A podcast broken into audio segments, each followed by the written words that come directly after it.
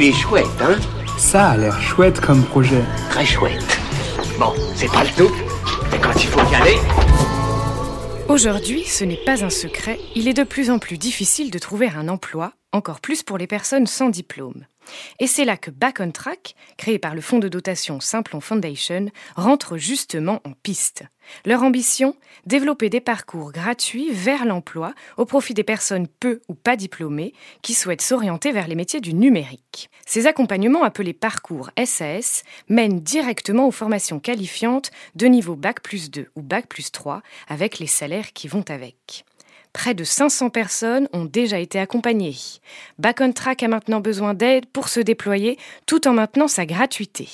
Et on est sûr que vous voulez déjà connaître ceux ou celles à qui vous allez permettre de vivre les quelques semaines qui vont changer leur vie.